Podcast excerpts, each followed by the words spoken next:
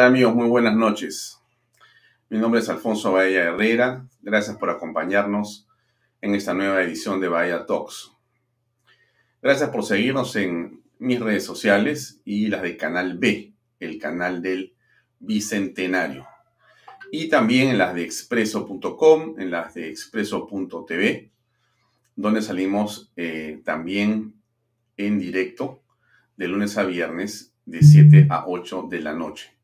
Y los domingos, como ustedes ya deben de saber, también transmitimos todos los programas de Bahía Talks eh, en PBO Radio 91.9 FM. Así que si usted está el domingo en la tarde y quiere escucharnos o quiere repasar o reescuchar los programas que hemos hecho durante la semana, lo puede hacer a través de PBO Radio 91.9 FM. Bien, eh, el presidente Pedro Castillo salió del país en su primera gira presidencial oficial. Estuvo en México y ahora está en Washington. Está en un periplo por los Estados Unidos. En México asistió al foro de la Comunidad de Estados Latinoamericanos y Caribeños, CELAC. Eh, déjenme ponerles un video para que ustedes vean directamente, este es el video, este es el video de lo que pasó.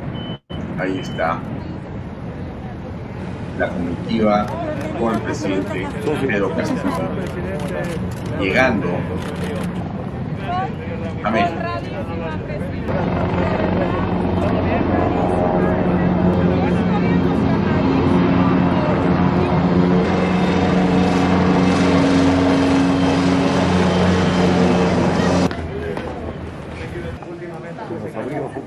Con el canciller Oscar Maurtua y con su señora esposa, la primera dama.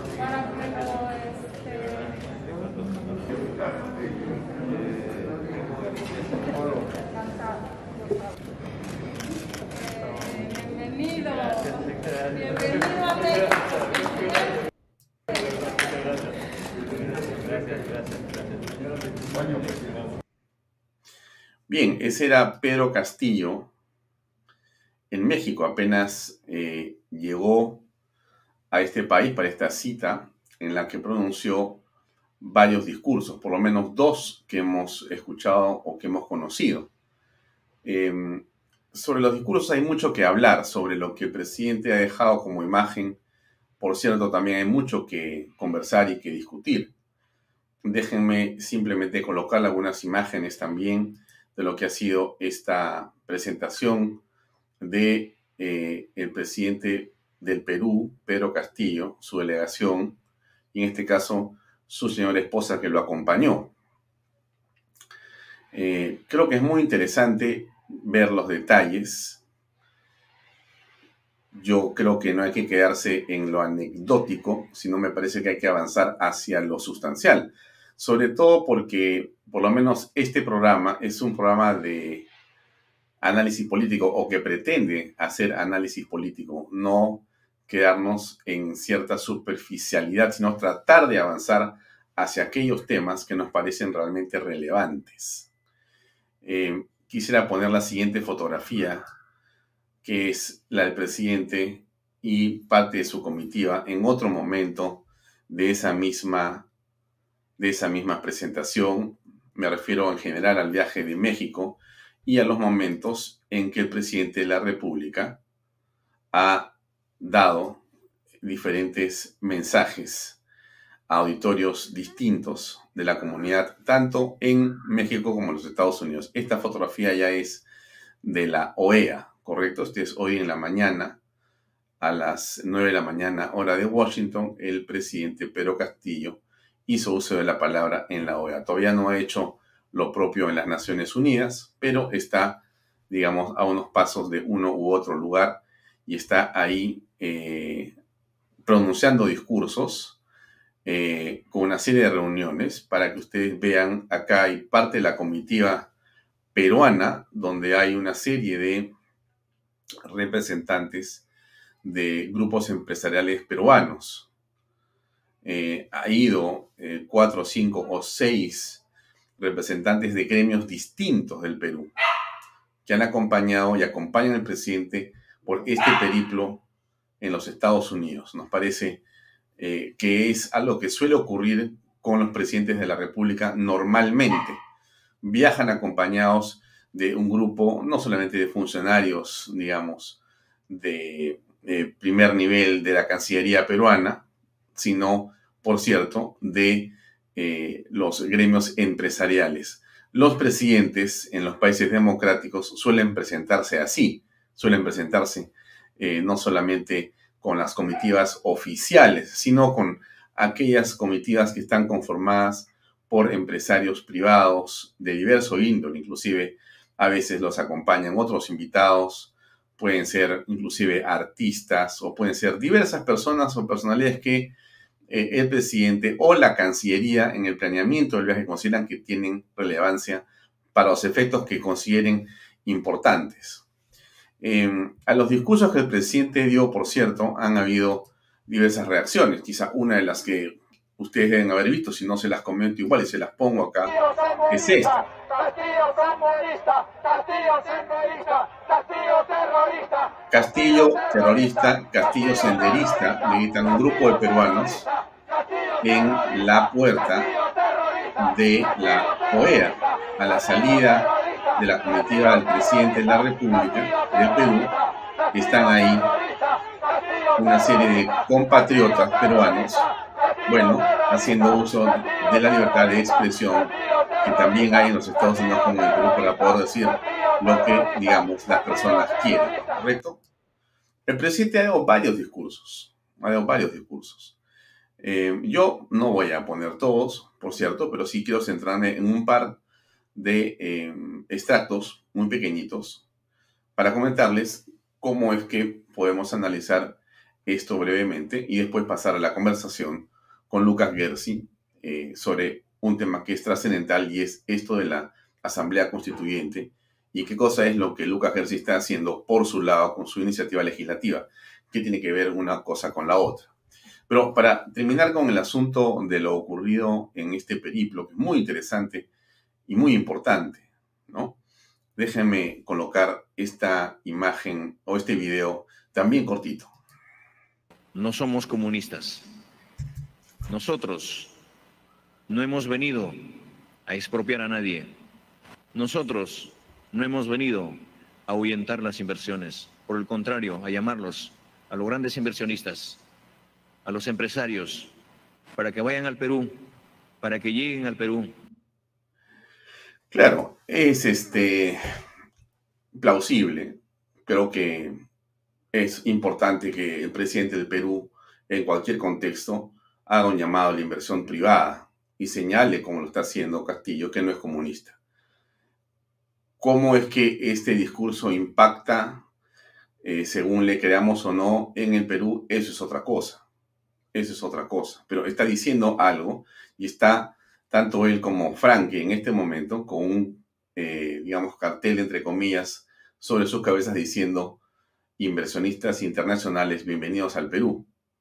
Cosa que, como todos sabemos, es complicada, difícil, por la circunstancia en la que él y su propio gobierno eh, también se ha, digamos, eh, metido, ¿no? Que es en este asunto de la Asamblea Constituyente para cambiar la Constitución.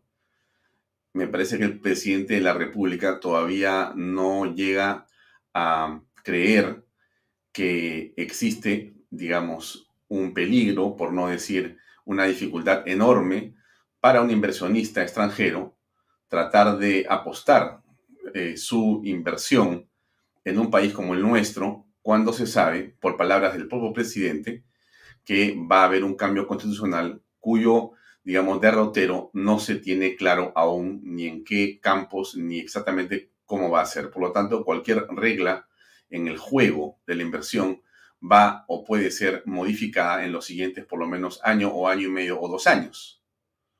Eso, de hecho, para una inversión de mediano a largo plazo, hace imposible que el Perú sea el espacio elegido para esa inversión. Obviamente, usted tiene dinero, no lo va a meter en el Perú hasta que esa situación se resuelva. Es decir, triunfará la tesis de la Asamblea Constituyente en la que está inmerso Pedro Castillo, Dina Boluarte, el señor Vladimir Cerrón, el señor Bermejo, o no triunfará? Eso es un gran tema.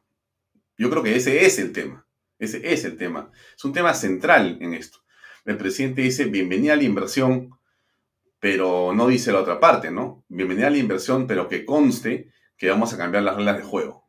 Mm, eso hace en la práctica, en la práctica, eh, una llamada que es difícil ser atendida, por decirlo de la manera más elegante posible. Otro de los momentos en que el presidente ha decidido, o temas sobre qué intervenir de una manera recurrente, tiene que ver con esto. Maestro,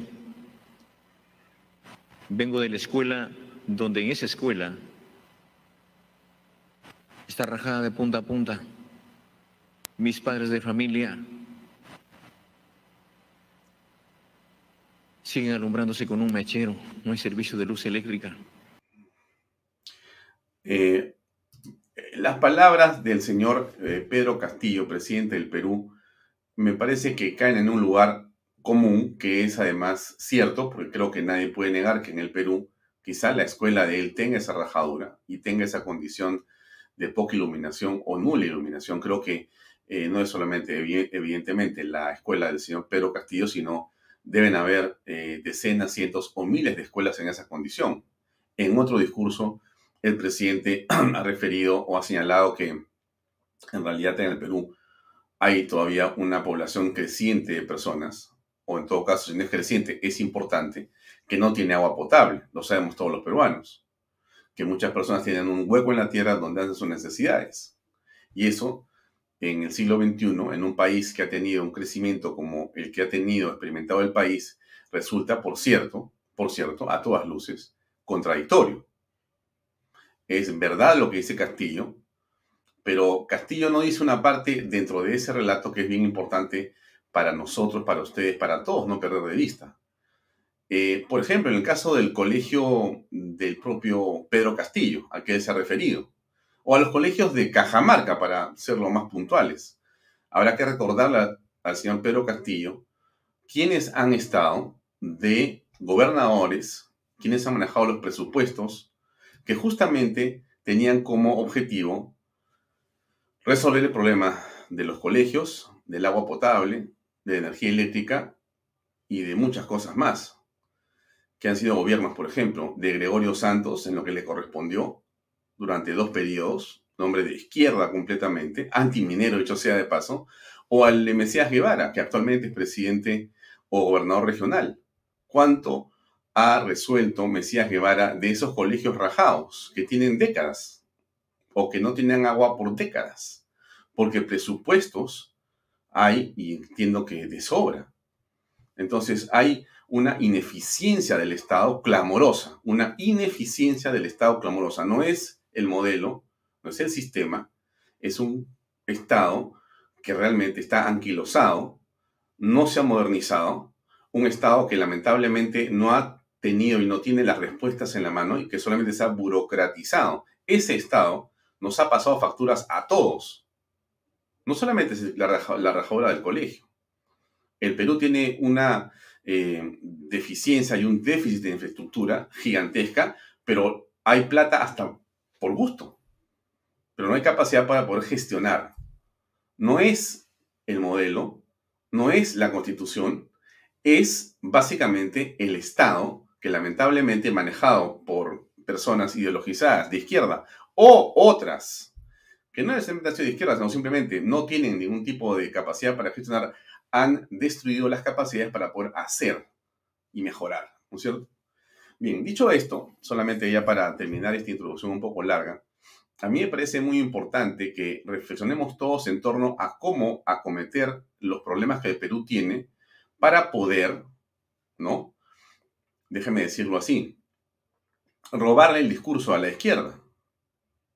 La izquierda tiene un discurso que lo que está haciendo es capturar la percepción o el imaginario del cambio a través de esa asamblea constituyente que lo que está haciendo es prometer un paraíso que como todos sabemos perfectamente no se va a cumplir, porque no, no es un problema solamente de leyes. El problema que tiene el Perú, las brechas que tenemos en el Perú de infraestructura y otras, no tienen que ver con leyes, no es un tema legal.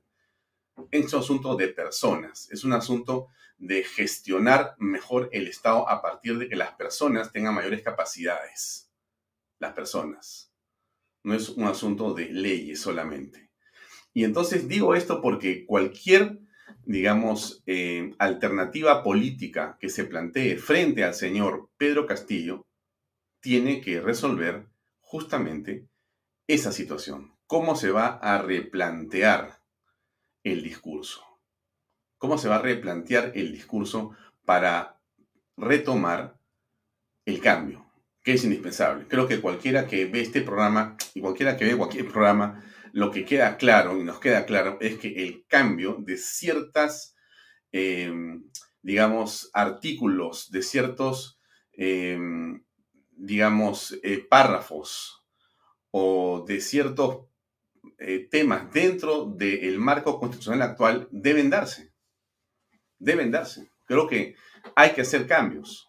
No de la manera como lo plantea el señor Castillo, es una asamblea constituyente. Creo que eso es una cosa eh, muy compleja y que nos va a llevar a un, eh, digamos, eh, espacio de una profunda frustración. Justamente de eso vamos a hablar a continuación. Quería dejarlo ahí.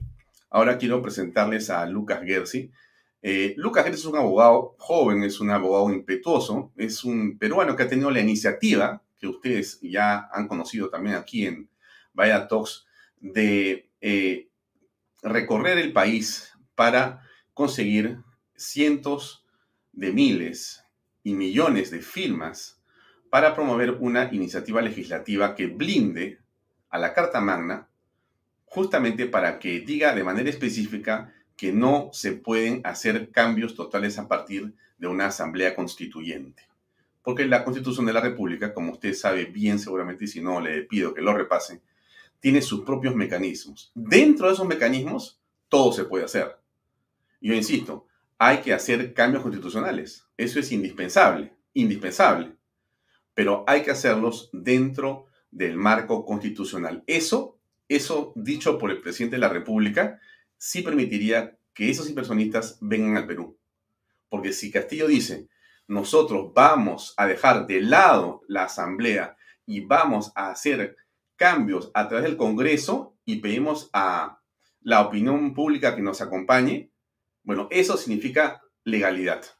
Y si eso es así, y dice él, yo no voy a salirme un solo minuto de lo que es el marco legal y constitucional, yo creo que en ese momento la inversión privada va a decir dos veces, de repente Perú sí es viable. Lo dejo ahí y paso a invitar a Lucas Gersi. Acá está con nosotros. Lucas, buenas tardes, gracias por acompañarnos. ¿Cómo estás? Hola Alfonso, buenas noches. Siempre muy contento de estar contigo en Bahía Talks. Gracias por la invitación. Claro, eh, Lucas, gracias por tu compañía. Y eh, para comenzar, déjame poner un video donde escucho música y escucho llamamiento a firmas. Eh, no sé si es tuyo, no me contestes, pero lo he encontrado, me pareció muy potente. Déjame compartirlo, dura un minuto y medio y ahí conversamos para que la gente se ponga un poco en ambiente, por favor. Por supuesto, gracias, Alfonso. Todos los peruanos juntos para evitar una nueva constituyente por un país en libertad y democracia. Súmate a esta lucha.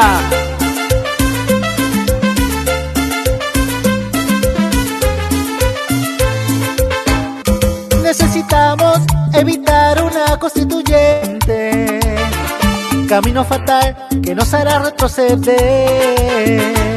Menos trabajo, menos dinero, más pobreza sin libertad. No a la constituyente, te lo pido por favor. No a la constituyente, no, no, no. Así que piensa lo mejor tu vecino, porque no te arrepentirás, está en ti. No a la constituyente, no, no, no. Así que piensa lo mejor tu vecino, porque no te arrepentirás,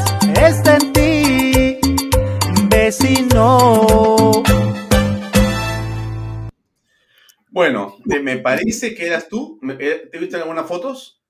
Sí, yo he estado en varias de esas fotos. Te cuento un poquito de la historia de ese video. La canción ha sido elaborada por una asociación que se llama Exprésate País, que es una asociación de jóvenes que nos apoya en la recolección de firmas, y el video ha sido elaborado por un colectivo de gente demócrata de la ciudad de, Chiclayo, por el colectivo Lambayeque Democrático, con quienes estuvimos en Chiclayo. Entonces, el video es elaborado por una organización, la canción por otra organización, y lo bonito de la tecnología y de la democracia es que se van creando de manera más o menos espontánea este tipo de cosas que nos ayudan mucho a crear el mensaje. Entonces, desde acá, un agradecimiento grande a Expresa País y al colectivo Lambayeque Democrático, que son los creadores de esta pieza que hemos visto. Ya, fantástico, Lucas. Ahora entremos a la, conversación de la siguiente manera. Mira, eh, por quiero que me cuentes, por favor, para que el público que nos sigue se, entere, en realidad, por ejemplo, por dónde viajaste, cuántas firmas ya tienes y qué viene para adelante. Por un lado, Lucas, eso es por un lado. Y por el otro lado, eh, me gustaría que nos puedas comentar eh, en realidad qué significa tu iniciativa nuevamente. Tú sabes que, em, como decía este, mi padre, eh, repítelo diez veces hasta que lo entiendas y si ya lo entendiste, para que no te lo olvides. O sea, yo creo que hay que repetir muchas veces las cosas y no es que la gente sea tonta, ni mucho menos, pero yo quiero insistir nuevamente en que tú definas claramente, después de lo primero, lo segundo, decir exactamente de qué se trata, cómo convive tu iniciativa con la que tiene eh, el presidente Castillo y su grupo de personas, eh, qué compatibilidades o incompatibilidades, si es lo mismo o no, y en todo caso, qué significa políticamente cada una. Entonces, comencemos por lo primero. Tú has estado viajando y te he visto en el norte, en el sur, no sé si también en, el centro, pero a ver, ¿cómo va la recolección de firmas? A ver, nosotros estamos haciendo ya prácticamente una campaña a nivel nacional. Es una campaña que tiene su particularidad porque es una campaña ciudadana y una campaña muy humilde pero a fin de cuentas es algo que se parece bastante a una campaña, que es lo que estamos llevando a cabo. Entonces, yo he visitado varios lugares del Perú. He estado, además de Lima, evidentemente, en Ica, luego en Piura, Chiclayo y Trujillo, luego en Arequipa, luego en Huancayo, luego en Tacna y posteriormente voy a viajar en dos días también a la ciudad de Cajamarca. Entonces estamos llevando a cabo esta tarea para personalmente yo poder eh, exponer las razones por las cuales la Asamblea Constituyente es una amenaza para el Estado de Derecho y también para poder estar presente en algunas movilizaciones, algunos eventos del tema de la recolección de firmas, ¿no es cierto? Pero ojo, no es que solamente los lugares donde yo voy se recolecta firmas, de ninguna manera. Hay muchísimas personas trabajando en esto en diversos lugares del país ya estamos presentes, eh, si no en todas las regiones, sin duda en la mayoría, y la idea es poder visitar todas las regiones del, país, que si es posible, inclusive, ¿por qué no ser ambiciosos todas las provincias del país? Y realmente, pues, eh, comunicar en todos lados que aquí estamos jugando el futuro del Estado de, de, Derecho. No es una cosa menor, no es una nota a pie de página, es esta iniciativa lo que busca es resguardar el carácter del Perú como un Estado de Derecho. Porque la Asamblea Constituyente en el siglo XXI en América Latina se ha convertido en una excusa para transformar una democracia constitucional en algo que ya no es democrático ni constitucional, sino una especie de gobierno no liberal, corporativista, autoritario o hasta totalitario. ¿No es cierto? Entonces, eh, es realmente algo que requiere el esfuerzo eh, de todos ustedes, ¿no es cierto?, que han venido haciendo un esfuerzo extraordinario y tenemos que seguir haciéndolo con, convicción y con coraje, Lucas, hasta este momento, según tu contabilidad, ¿cuántas firmas ya tienes logradas?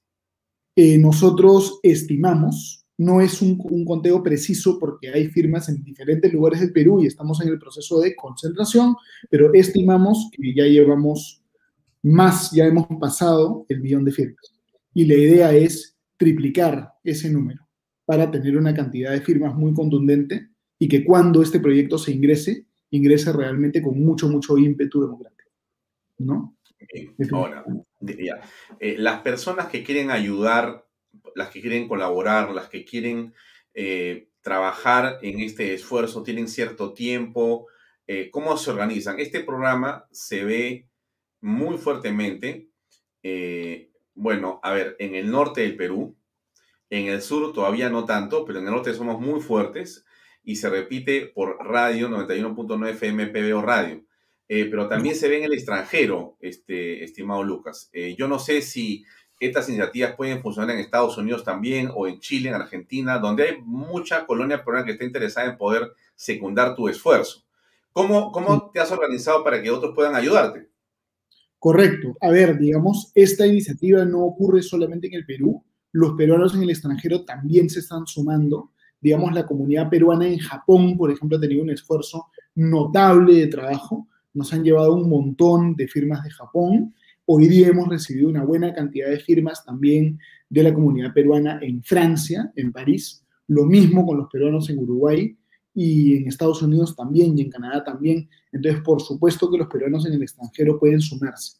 En nuestras redes sociales de No a la Asamblea Constituyente, ustedes pueden ver todos los lugares donde se acopian firmas todos los números de contacto de los responsables de firmas en el extranjero y además aquellas personas que están interesadas en ser voluntarios también van a poder encontrar eh, unos, teléfonos de contacto donde ustedes pueden llamar, mandar un WhatsApp para incorporarse a nuestra red de voluntarios. Y es muy importante en realidad que nos puedan apoyar porque cada persona que se suba a nuestra iniciativa realmente nos ayuda a sacar adelante este proyecto democrático. Entonces, eh, cada voluntario vale para nosotros oro. Cada voluntario realmente es un apoyo extraordinario. Entonces, de verdad les pedimos que nos sigan apoyando en este esfuerzo democrático que es el que nosotros tenemos. ¿no? Tenemos dos teléfonos de contacto eh, para, para, voluntarios, ¿no es cierto? Ustedes lo van a poder ver. Un teléfono es el 994 56 34 82. 994 56 34 82 el otro es el 944-80-7300. Este afiche lo van a poder ver también en nuestras redes sociales y contamos con el apoyo, con la colaboración de todos ustedes, definitivamente. Definitivamente. Ya. Eh, me pregunto si esta es la página web, la, en Facebook, perdón. Es, esa es la página, sin duda, esa es la página. Puedo pasarle inclusive el pequeño afiche con los números de contacto también pásamelo por WhatsApp para colocarle que lo puedan ver. Pero bueno, acá tenemos la información de la que estamos hablando. Acá tienes un post colgado hace seis horas, los puntos de recolección inscritos para el día de hoy, 20 de septiembre, en el exterior del país. Muchas gracias. Ahí están, efectivamente, en el exterior del país, ¿no es cierto? O sea que estás realmente trabajando fuera y también dentro del país.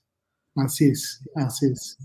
Muy bien, este es el video que hemos visto nosotros, ¿no es cierto? Lo encontré por WhatsApp, ah, fíjate, tú no me lo has pasado. Sí, claro, ese estuvo justamente puesto también en te, he visto en varias entrevistas ayer, has estado en varios medios en esta semana. Efectivamente, estamos haciendo una labor de, difusión. Muy bien, ahora, dicho esto, no sé si queda claro a las personas eh, cómo pueden hacer para contactarse. Igual me pasas el, flyer para poder ponerlo en las redes sociales de, de Canal B en las mías y compartirlo esta, esta noche en este programa. Pero más allá de esto, la pregunta o el siguiente tema que quiero que por favor nos comentes es, bueno, a ver exactamente qué significa. Si tienes un millón o tienes tres millones y una vez que los tengas, ¿qué vas a hacer? Porque lo que escuchamos al otro lado es que el congresista Bermejo, con la primera eh, vicepresidenta, la señora Tina Boluarte, que también es ministra de Estado y congresista, eh, y otros funcionarios del Estado, aunque parezca increíble, están haciendo eh, un trabajo de recolección de firmas para una asamblea constituyente. ¿No es cierto? No sé bien cuál es el camino de esa iniciativa, no sé cómo, cómo se decanta en que se haga la asamblea constituyente, pero a ver, cuéntanos la tuya, ¿qué es lo que significa en primer lugar? Exactamente, ¿qué es? Una iniciativa legislativa. ¿Lo tuyo va al Congreso? A ver, es una pregunta muy buena, Alfonso, y te agradezco que me des la oportunidad de aclarar este punto. Lo que estamos haciendo nosotros y lo que está haciendo Perú Libre se parece, pero no es lo mismo. No estamos haciendo lo mismo. Nosotros estamos proponiendo una iniciativa legislativa ciudadana, un proyecto de ley ciudadana. Lo que nosotros lo estamos haciendo podría hacerlo un congresista común y corriente pero nosotros lo que queremos es que esta iniciativa nazca de los peruanos y que no, no, no nazca por una bancada, por un parlamentario, sino que nazca de los peruanos, de los ciudadanos, ¿no es cierto? Nosotros estamos proponiendo que se agregue un párrafo al artículo 206 de la Constitución que prohíba de manera expresa la Asamblea Constituyente, porque actualmente hay ambigüedad sobre este punto en la Constitución. Entonces queremos que se prohíba la Constituyente eh, y una vez que juntemos todas las firmas que vamos a juntar, el número mínimo requerido de firmas es de 80.000 firmas, pero nosotros queremos tener mucho más que eso y ya tenemos bastante más que eso. Una vez que tengamos todas las firmas, va a la OMPE para que se verifiquen las firmas. Superado el proceso de verificación en la OMPE, esto va a eh, el Congreso de la República y el Congreso puede aprobarlo con referéndum o sin referéndum. Sin referéndum se requieren dos votaciones con tres cuartas partes de los votos en dos legislaturas ordinarias y con referéndum se requiere un voto de 50% más uno, más luego el referéndum. Entonces nosotros lo que estamos haciendo es promoviendo un proyecto de ley ciudadana. Lo que está haciendo Perú Libre es distinto. Perú Libre pretende solamente con firmas convocar un referéndum para que se instale una asamblea constituyente. Y eso es grotescamente inconstitucional. Absolutamente inconstitucional. ¿Por qué? Porque la Constitución dice en el artículo 31 que puede someterse a referéndum la reforma total o parcial de la Constitución de acuerdo al artículo 206 de la misma Constitución. Y el artículo 206 de la Constitución dice que antes del referéndum tiene que haber una votación en el Congreso. Entonces, la, idea que tiene Perú Libre de bypasear el Congreso a través de un referéndum eh, sin ir al Congreso, ellos piensan que solamente con firma se puede hacer un referéndum, eso es sencillamente equivocado. Si ocurriese, estaría esto ocurriendo al margen de la Constitución y sería esencialmente un acto fáctico, es decir, un golpe de Estado. Ya, a ver, eh, tú, eres un abogado em, que entiendo también eres docente. Es verdad. Ya, entonces yo te voy, a, te voy a pedir que por favor con manzanitas lo vuelvas a explicar, ¿ya? Y te voy a explicar por qué, porque entiendo yo que los planillones que está circulando Perú Libre y su equipo de recolección de firmas vienen rotulados por la OMPE. Así es. Y, es, eh, entiendo que es legal lo que están proponiendo. Por, por, eso, la primera pregunta que te haría, bien ahí, pero la segunda es la siguiente, mira. Acá dice, este es un documento que acabo de extraer del portal Jornal Nacional de Elecciones del Perú. Esto es, esto es eh, lo que está en este momento publicado. Y aquí dice algo, y por favor, por eso te pido que me expliques, porque no entiendo bien. Acá dice el referéndum como derecho fundamental de la persona y como derecho político. Artículo 31 y artículo... Para modificar el texto del artículo existen dos caminos, pero acá dice, perdón. Dice, el artículo 31 dice que establece que son derechos de ciudadanos, ¿cuáles? Elegir referéndum, revocatoria, iniciativa y rendición de cuentas. Para modificar el texto de la Constitución existen dos caminos, referéndum e iniciativa. Estoy leyendo bien, ¿correcto? Sí, sí, sí, por supuesto, claro. Ya, tú estás en la iniciativa. Eh, no. No, a ver, lo que pasa es que lo que estamos haciendo nosotros todavía no se sabe cuál de los dos caminos va a tomar. Eso depende del Congreso. Nosotros estamos promoviendo un proyecto de ley que puede aprobarse por una vía o por la otra vía, dependiendo de cuántos votos saque nuestra propuesta en el Congreso. Si nuestra propuesta saca tres, cuartos tres cuartas partes de los votos o más, ya no hay referéndum. Si saca entre 50% y tres cuartas partes, se activa el referéndum. Entonces, el camino que va a seguir la reforma constitucional depende del Congreso. Pero pensemos en el peor escenario. Para hacer, digamos, eh, el, peor escenario, es que se presenta el proyecto de ley y el Congreso dice, no, esto no va y lo archiva. Ese es el, peor el, el, segundo escenario sería entre, digamos, 50% eh, y tres cuartos de votación, ¿sí? ahí se archiva. No llegamos a los votos y muere el proyecto. Ya. ¿En qué momento se convierte en un referéndum o una iniciativa de reforma de la Constitución? Eh, vamos a referéndum si se obtiene más del 50% más uno. Más del 50% más uno, correcto, correcto. Ya, perfecto. Entonces, ahí se habría. Ahí se activaría el referéndum. Y luego, si se obtiene más de tres cuartas partes de los votos, ya no vamos a referéndum, sino que simplemente tiene que haber una segunda votación en una segunda legislatura. Ya, correcto. Entonces necesitamos por lo menos dos legislaturas ordinarias consecutivas. Así es. Mm, es, un tema un poquito extenso, ¿no? Sí, pues estos procedimientos. ¿Y, el equipo de Pedro Castillo, Cerrón y compañía, por dónde van? Ellos están haciendo algo eh, que va en contra del texto expreso de la Constitución.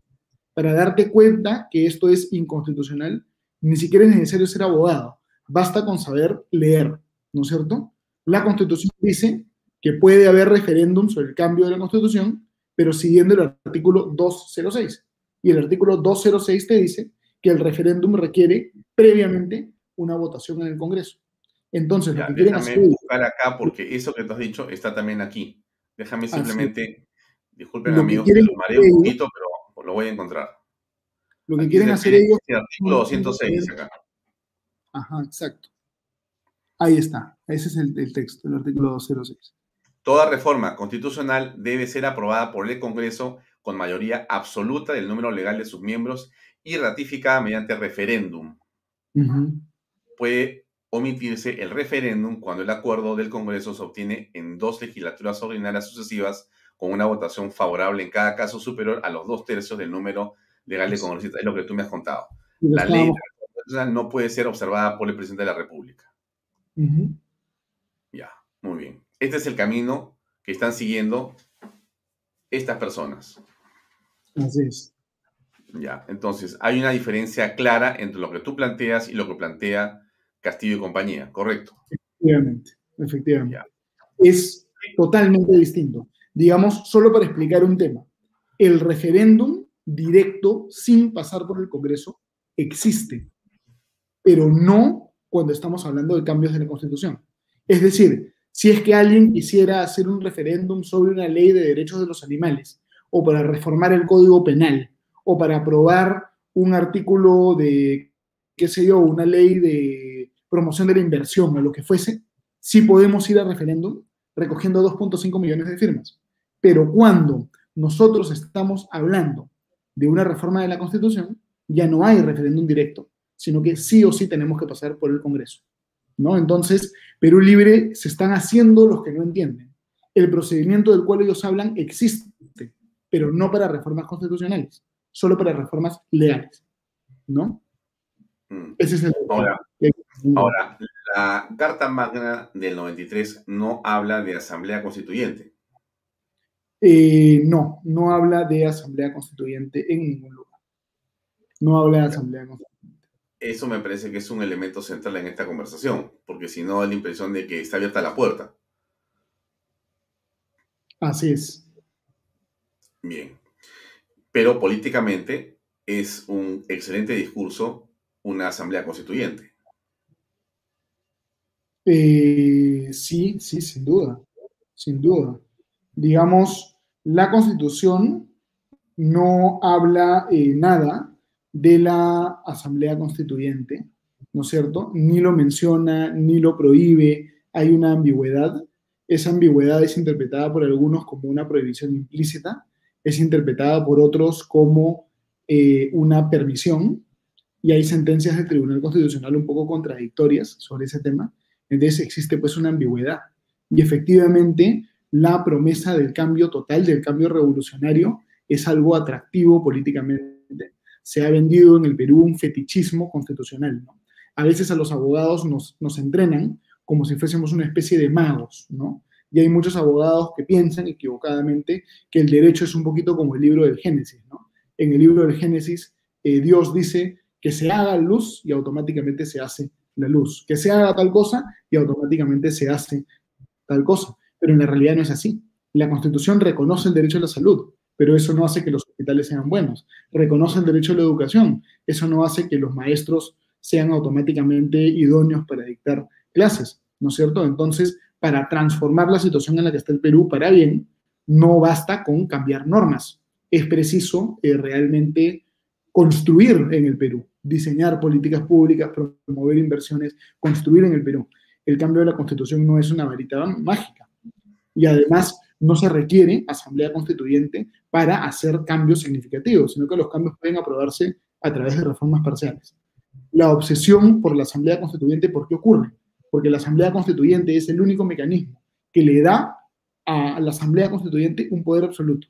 Quien pide asamblea constituyente en el fondo está pidiendo poder absoluto, porque el poder absoluto y la capacidad de desmantelar la democracia es lo único que se puede hacer a través de asamblea constituyente que no se puede hacer a través de reformas parciales. Entonces, esa es la situación en la cual lamentablemente estamos eh, nosotros ahora. Ya, pero dices algo que quiero rescatar mucho porque ahí viene la, parte política de la conversación.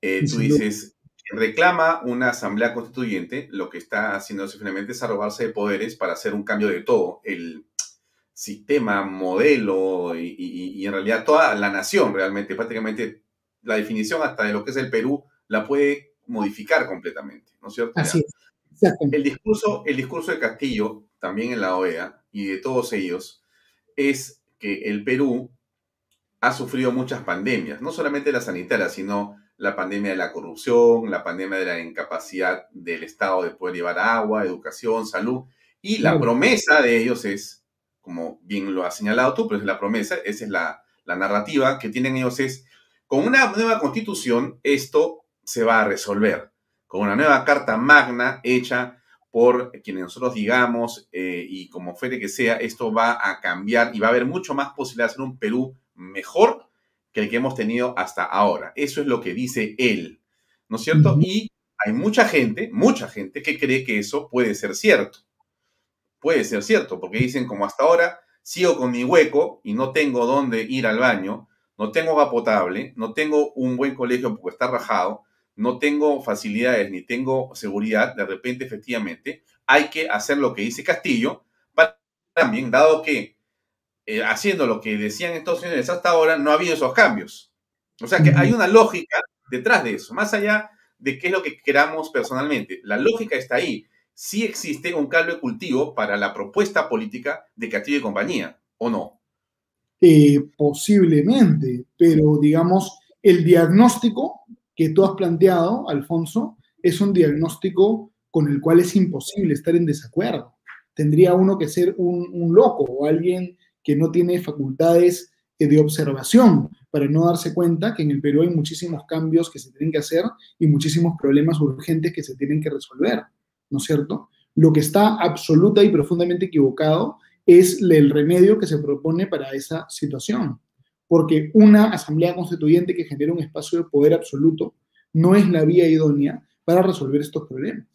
Quien pide poder absoluto no pide poder absoluto porque es una persona altruista que quiere hacer cambios de buena fe, sino que quien pide poder absoluto pide el poder absoluto para abusar porque si su intención no fuese abusar, no sería necesario pedir el poder absoluto.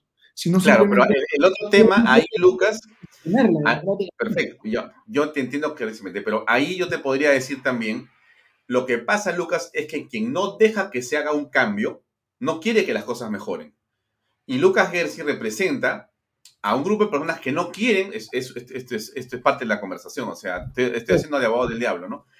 Y Lucas Gersi representaría a quienes no quieren hacer ese cambio. Y se, opone a que yo tenga agua, a que tenga un baño, que tenga mejor educación, porque como ha venido siendo hasta ahora, no se ha producido nada. Entonces, Castillo quiere cambiar, Lucas Gersi no quiere que se cambie la constitución. Es faltar a la verdad, porque no hay ninguna relación causal entre no tener un baño y lo que dice la constitución.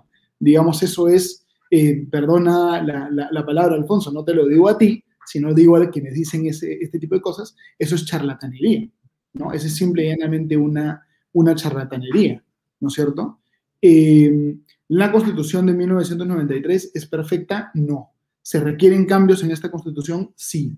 Yo no estoy acá para defender el status quo. Las personas que me han escuchado, sobre todo antes de hablar de este tema de las firmas, yo siempre he propuesto cambios bastante radicales, en verdad. Yo soy una persona que siempre ha planteado cambios bastante radicales. Yo no soy un ultraconservador o defensor del status quo.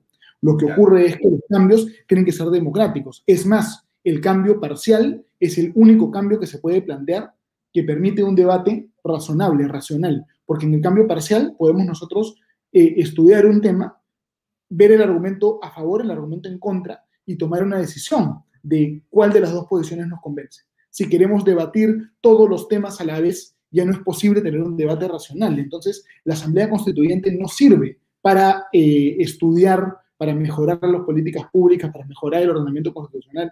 La Asamblea Constituyente es una excusa para tomar el poder, ¿no es cierto? Entonces, eh, esto tiene que quedar, pues clarísimo. Ya, a ver, pero Lucas, te digo lo siguiente. En, estamos, este es un ambiente político, ya no tiene que ver con la legalidad. Y fíjate lo que tú dices, ¿ah? Esto, es, esto suena a charlatanería. Me parece, de acuerdo, estoy contigo 100%. Sin embargo, Lucas, el tema es el siguiente, ¿no? Cuando tú apareces blindando la Constitución, yo he firmado, por si acaso, tus planillones, ¿eh? o sea, yo estoy de acuerdo en el tema, pero, pero, pero más de eso, cuando tú apareces eh, blindando la Constitución, la impresión que puede dar para mucha gente es que realmente no quieres que las cosas cambien y tú quieres que haya ese statu quo y que permanezca como está. Ya, ya. Entonces viene la segunda pregunta que te hago. ¿No te parece a ti que junto con lo que estás haciendo tú, que me parece muy interesante e importante, no debería existir, no sé si de tu equipo o de alguien otro, que secunde y promueva los cambios constitucionales que le parecen a posiciones como la tuya, por ejemplo, importantes promover constitucionalmente y no radicalmente en una asamblea? Sin duda, Alfonso, pero un debate es aparte.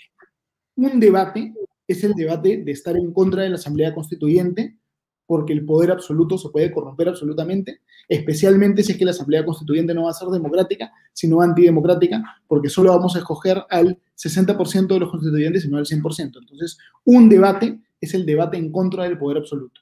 En el debate en contra del poder absoluto tenemos que estar todos los demócratas. El demócrata que es de derecha, el demócrata que es de izquierda, el demócrata que es católico, el que es evangélico, el que es ateo, el demócrata que es conservador, el demócrata que es liberal. Todos los demócratas tenemos que estar juntos en esta lucha, porque si hay poder absoluto y si hay dictadura y no democracia, ya no hay ni conservadurismo, ni, liberalismo, ni izquierda, ni derecha, ni nada. Lo único que hay es corifeos del poder. Entonces. Ya, pero ahí está, estoy de acuerdo. Mira, Sagastizábal dice una cosa. Lee, lee, lee. Jóvenes peruanos. No, no, este no es, perdón. Este, este, este, este. este. Alías Cepeda Bazán dice lo siguiente. ¿ah? Lucas, lo que pasa es que mucha gente no entiende las dos posiciones y no le parece mejor la narrativa de Castillo. Eso es verdad. Ah, bueno, eh, seguramente, pero puede ser que no hayan escuchado nuestra narrativa todavía. Vamos a, venderla también, ¿no? Eh, entonces, yo entiendo que acá hay narrativa y que acá hay emoción, ¿no es cierto? Entonces, lo que nosotros queremos hacer es que la gente tenga la oportunidad de entender estos temas, de saber lo que es la Asamblea Constituyente, de saber... que la izquierda se roba, tu, se roba tu discurso, tengo la impresión. Bueno, yo no roba el discurso, no tuyo, se roba el discurso. O sea, mira, esto se para, se para, yo le se para Bermejo y ¿qué cosa dice Bermejo? Vamos a tener agua, vamos a tener salud, seguridad, trabajo, y nunca se ha podido esto por la culpa de la constitución de los fujimoristas, pa, pa, pa, pa, pa, pa, pa, Y entonces aparece, aparece Gersi y dice, vamos a blindar la constitución. Ahí está, ese es el ejemplo más claro. Dime ingenuo si quieres, pero yo voy a hacer una apuesta por la capacidad de los peruanos para, para dialogar racionalmente acerca de estas cosas. Yo voy a hacer esa apuesta. Yo voy a hacer esa apuesta. Soy un ingenuo de repente, pero la vamos a hacer. La vamos a hacer porque es necesario hacer esta política de principios, ¿no es cierto? Y cuando nosotros vamos, incluso a lugares donde se pensaba que no iba a haber apoyo, muchísima gente nos entiende. Entonces, tenemos que darle la oportunidad a la gente de, de entender, pues, ¿no es cierto? Mm, es que yo creo que es bien, es bien, es bien, es bien riesgoso bueno, de lo contrario nos derrotamos a nosotros mismos, porque con la no, no, no, no, no, no, no, no, no, no, no, porque yo no te estoy diciendo que no hagamos lo que estás haciendo. Yo no digo, yo digo, hay que apoyar a Gersi a morir, ya, hasta el final. Pero adicionalmente a Gersi, necesitamos otro grupo de personas que levante la bandera que ellos están levantando. Del cambio, seguramente, seguramente. Claro. Ese es un debate aparte, y yo no quiero mezclar el no a la Asamblea Constituyente con eso. Porque cada uno, a ver, Yo siento que hay, que hacer muchísimos cambios en la Constitución. Yo no soy un defensor del status quo. Yo creo, por ejemplo, que el artículo de la Constitución que dice que no puede haber propiedad de extranjeros en zonas de frontera, hay que borrarlo del mapa, desaparecerlo para siempre. Por la culpa de ese artículo, Tacna y Tumbes, por ejemplo, han estado relegados. Hay que borrar de la Constitución, yo creo, esto puede ser polémico, ¿ah? va a haber gente que no va a estar de acuerdo conmigo. Los contratos ley, yo creo que ya hay que sacarlos de la Constitución también. Tenían un sentido en los años 90, cuando había que privatizar empresas públicas que perdían centenarios o hasta cientos de, de millones de dólares al año, tenía sentido. Ahora de repente ya no. Hay que hacer una reforma política muy profunda. No puede ser posible que el presidente de la República, a través de la cuestión de confianza, arrincone al Congreso y provoque su disolución. Ese, ese tema tan destructivo hay que quitarlo de la Constitución. O una pregunta. Por ejemplo, ¿tú no le agregarías un capítulo anticorrupción a la Constitución? Em, habría que ver cuál es el contenido de ese capítulo anticorrupción, ¿no? Muy fácil, suena bonito, pero habría que ver qué es lo que se está planteando, ¿no? Yo creo que las soluciones punitivas a la corrupción eh, probablemente no van a funcionar, ¿no? Digamos, yo creo que las grandes reformas de la Constitución no van por ahí. Yo tengo otra, otra visión. Podría aceptar algún tema anticorrupción dependiendo de cuál sea la propuesta específica, ¿no? Mm. Pero mira, por ejemplo, eh, ¿qué reforma necesita el Perú? el presidente no debería poder aprobar tratados sin aprobación del Congreso. La legislación delegada debería desaparecer. A través de la legislación delegada, el presidente de la República puede transformar el ordenamiento jurídico peruano de manera radical, prácticamente sin debate, prácticamente sin debate, por ejemplo, ¿no? Eh, hay que modificar la forma en la que funciona el Congreso de la República. El Congreso de la República no debería cambiarse al 100%, cada cinco años, sino debería cambiarse por partes, para que haya una válvula de escape y la población pueda premiar al gobierno y castigar a la oposición o al revés, ¿no es cierto? Eso es fundamental. Hay que eh, establecer, desde mi punto de vista, un sistema de distritos uninominales, de manera tal que no hayan 31 congresistas por Lima, sino partimos Lima en 31 y hay un congresista por San Juan de Lurigancho 1, uno por San Isidro con Magdalena, uno por eh, Villa El Salvador y así sucesivamente para que la elección no sea una elección con cientos de candidatos, sino una elección con 10, 20 candidatos, podemos votar informadamente, cada peruano sepa quién es su congresista y hay incentivos para el bipartidismo, no para el pluripartidismo. Yo creo que mm. esa reforma es la reforma más importante para el Perú. Si se aprueba esa reforma, se transformaría el Perú, porque tendríamos por fin partidos políticos. Eh, Ahora, a mí me preocupa, me preocupa la, la seducción, ¿no? La seducción de la palabra cambio constitucional, porque el, concepto eh, es políticamente seductor para las grandes mayorías, porque ese es el tema, o sea, si, discutimos em, legalmente y constitucionalmente, creo que no hay discusión ahí que hacer, realmente habría que ser un torpe para no entender qué es lo que se tiene que hacer y qué no, pero no se trata de qué ley es la que nos ampara, sino qué cosa es lo que políticamente está en el ambiente, porque al final de cuentas, como tú sabes, al caballazo con la gente en la calle, ¿quién se opone? Es muy difícil, Lucas, es muy difícil. Entonces, un gobierno que dice que, la, se apoya la gente... La legitimidad es clave, la legitimidad es clave. Mm. Quien gana la legitimidad, gana la legalidad. Y por eso es que estamos haciendo todo lo que estamos haciendo. Porque una defensa pasiva del orden constitucional, limitarse a decir no puede haber constituyente porque es inconstitucional, es una garantía de que vamos a perder el Estado de Derecho. Pero ahí lo que pasa es que lo que pasa es que yo insisto, no soy aguafiestas, que tu iniciativa se va a la forma, mientras que la de ellos se va al fondo del problema. Lo tuyo blinda la Carta Magna. imaginemos, que, imaginemos esto, Lucas. Imaginemos que lo lograste. ya está, lo lograste. Yo discrepo de ti democráticamente. Yo discrepo de ti democráticamente. ¿Por qué motivo discrepo democráticamente? Porque, mira, yo soy un liberal, ¿ya? yo puedo proponer el no a la Asamblea Constituyente y puedo proponer una reforma de fondo liberal, ¿ya? Y hay una persona que de repente no es liberal, pues que es conservador, o una persona que no es ni liberal ni conservador, sino que es caviar, o uno que no es ni liberal ni conservador, sino social cristiano, o lo que fuera. Entonces, un montón de gente que tiene que estar de acuerdo con el no a la Asamblea Constituyente, de repente no está de acuerdo conmigo en el tema de fondo. Y está bien que sea así porque todos sean demócratas. Digamos, yo no estoy haciendo el no a la Asamblea Constituyente porque sea un liberal hayekiano, misesiano, todo lo que tú quieras, sino porque es la defensa de la democracia. ¿no ya, pero te, te, voy a hacer la pregunta, voy a insistir. Triunfas. Ya, perfecto. Se logra hacer en dos legislaturas. Entonces, le ponemos un, un, un, check y, y aplaudimos y lo logramos, blindamos, ¿correcto? Pero no, estamos de acuerdo, hemos logrado el objetivo.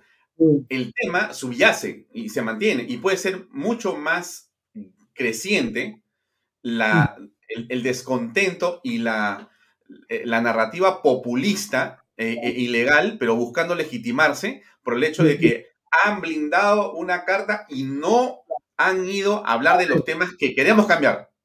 Me encanta lo que tú estás diciendo, Alfonso, y voy a hacer un compromiso público contigo. Un compromiso público contigo. Si es que esta iniciativa tiene éxito y, y se logra frenar la Asamblea Constituyente, yo, una semana después del éxito de la propuesta, voy a publicar cinco proyectos de ley de reforma constitucional que yo creo que se tienen que hacer en la Constitución del 93. Los cinco proyectos que Lucas Gersi considera se tienen que hacer. Lo pasaré de repente, estarán ahí para que la gente pueda discutir, para que la opinión pública, los profesores, los congresistas lo puedan discutir. En buena hora, si algún parlamentario recoge alguno de ellos, ¿no es cierto? Lucas, pero fíjate lo que tú dices, ¿ah? fíjate lo que tú dices. Si tú te demoras dos años en hacer ese blindaje, ¿vamos a esperar dos años para escuchar tus propuestas de cambio constitucional? Eh, bueno, te las estoy contando ahora también. ¿No? no, de acuerdo. Ya. Yo, voy, a hacer, voy, a hacer, una promesa también. Voy a tratar de, conseguirlas antes contigo para ayudarte a comenzar a hablar de las mismas y debatirlas lo antes posible. Mira, yo he hablado de estas propuestas varias veces. Hay varios videos, varias conferencias donde he expuesto esto. Y Alfonso, si tú quieres, podemos en otra, en otra reunión hablar solamente de eso. Yo creo que muchísimos cambios en la Constitución. El mensaje que quiero dar es el siguiente. Yo no quiero que solamente la gente que esté de acuerdo conmigo apoye la iniciativa de no a la Asamblea Constituyente. La gente que está en desacuerdo conmigo también debe estar invitada, debe estar involucrada a apoyar esta propuesta, porque esta es una defensa de la democracia. Incluso personas que están radicalmente en desacuerdo conmigo, personas de izquierda. Si quieren ser una izquierda democrática, también yo creo que corresponde que se sumen, porque la Asamblea Constituyente es un mecanismo para demoler la democracia, porque genera poder absoluto y no va a ser, democrático. Entonces, se trata de eso, ¿no es cierto? Digamos, eh, yo, tengo, yo, yo tengo bastantes propuestas revolucionarias, o incluso he publicado un librito de reforma del sistema de justicia, eh, con la editorial Palestra, que lo puedo hacer llegar a, Alfonso cuando, cuando nos veamos. Hay muchas ideas de cambio, ¿no? las las discutiremos, las debatiremos. Por ejemplo, el Tribunal Constitucional no debería ser electo por cinco años, debería ser electo por 15 años. Los magistrados no deberían ser electos todos al mismo tiempo, deberían ser electos en diferentes momentos. El TC cada año debería publicar la lista completa de casos que va a resolver el año siguiente, de manera tal que haya predictibilidad jurídica por ejemplo. Entonces tiene que ver la reforma del Poder Ejecutivo, del Poder Legislativo, del sistema de justicia, eh, entre otras, ¿no? Entre muchas otras. Perfecto. Este, Lucas, gracias por tu tiempo. Ha sido una excelente conversación. Te agradezco muchísimo. Nos vemos eh, en los próximos días. De todas maneras, te tomo la palabra. Vamos a hacer esa, esa, esa conversación sobre la reforma constitucional. Muchas gracias muy interesante. Gracias por, por desafiarme, Alfonso, por las, los muy, buenos comentarios y encantado de estar acá. Nos vemos. Listo. Un abrazo de tus órdenes para, para continuar informando sobre lo, que estás haciendo, siempre, ¿eh? a tus órdenes. Por supuesto. Muchas gracias, Alfonso. Chao, chao. Buenas noches. Chao. Chao. Bien, amigos, era el abogado Lucas Gersi con esta iniciativa que nos parece a nosotros fundamental en el país en este momento, que es la de iniciativa legislativa para blindar a la Constitución de que a través de una asamblea no se haga un cambio constitucional. Bien, lo dejamos ahí. Les agradezco a todos ustedes por acompañarnos. Son las 7 y 59. Nos vemos mañana a las 7 en punto en otra edición de Bahía Talks. Gracias por acompañarnos. Compartir es combatir. Dele like a esto y suscríbase a nuestros canales. Gracias y muy buenas noches. Permiso.